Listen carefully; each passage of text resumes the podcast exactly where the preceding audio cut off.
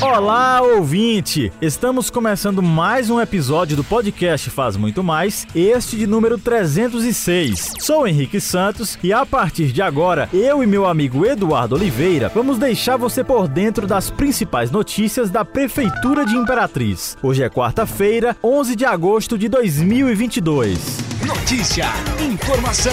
E vamos começar falando sobre meio ambiente. A Prefeitura de Imperatriz, por meio da SEMAR, está ampliando a coleta seletiva, levando o serviço para novos parceiros. A coleta foi implantada em 2017 e atualmente já conta com 85 empresas parceiras. E nesta quarta-feira, a diretora do Departamento de Educação Ambiental da SEMAR, Bárbara Brenda Soares, e o coordenador da coleta seletiva, Jairo Santana, ministraram as palestras A Preservação do Meio Ambiente com a Coleta Seletiva e a Coleta Seletiva no município de Imperatriz para mais de 250 pessoas, entre elas estudantes e colaboradores do cursinho pré-vestibular expoente. Bárbara destacou que o objetivo da palestra foi mostrar o trabalho sobre coleta seletiva no município desde o ano de 2017, além de implantar a coleta no cursinho, que agora é o novo parceiro da Secretaria de Meio Ambiente. E a prefeitura disponibiliza um caminhão especial exclusivamente para fazer o reconhecimento dos materiais e entregá-los aos catadores. Empresas, condomínios ou demais estabelecimentos podem aderir ao programa de forma gratuita. Basta procurar a Secretaria Municipal de Meio Ambiente. E olha, pessoal, nós temos anunciado diariamente a atuação da prefeitura por meio da Sinfra para recuperar o pavimento asfáltico de ruas e avenidas da nossa cidade. E o trabalho não para. Nesta quinta-feira, por exemplo, a Sinfra realizou a recomposição asfáltica da rua Rio Grande do Norte, entre as ruas Padre Cícero e João Pessoa, no bairro Nova Imperatriz. Também segue o trabalho de recuperação do pavimento asfáltico da rua Santa Rita, via de grande fluxo de veículos que interliga as avenidas JK e Industrial no Grande Santa Rita. A ação resulta na melhoria do tráfego de veículos e pedestres neste bairro. O titular da Sinfra, Fábio Hernandes, disse que as equipes estão realizando a preparação de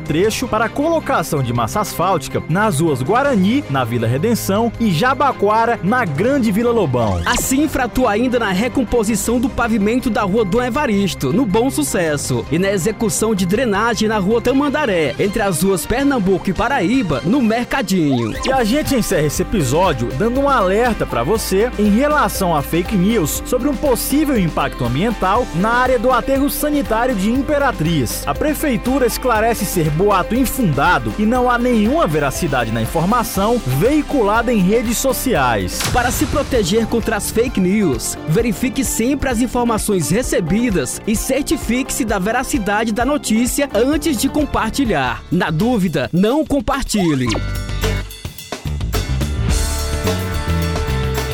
E aqui encerramos o podcast Faz Muito Mais da Prefeitura de Imperatriz. Agradecemos a sua atenção e lembrando que esse e outros episódios você pode acessar no portal imperatriz.ma.gov.br barra podcast, redes sociais e principais plataformas de streaming.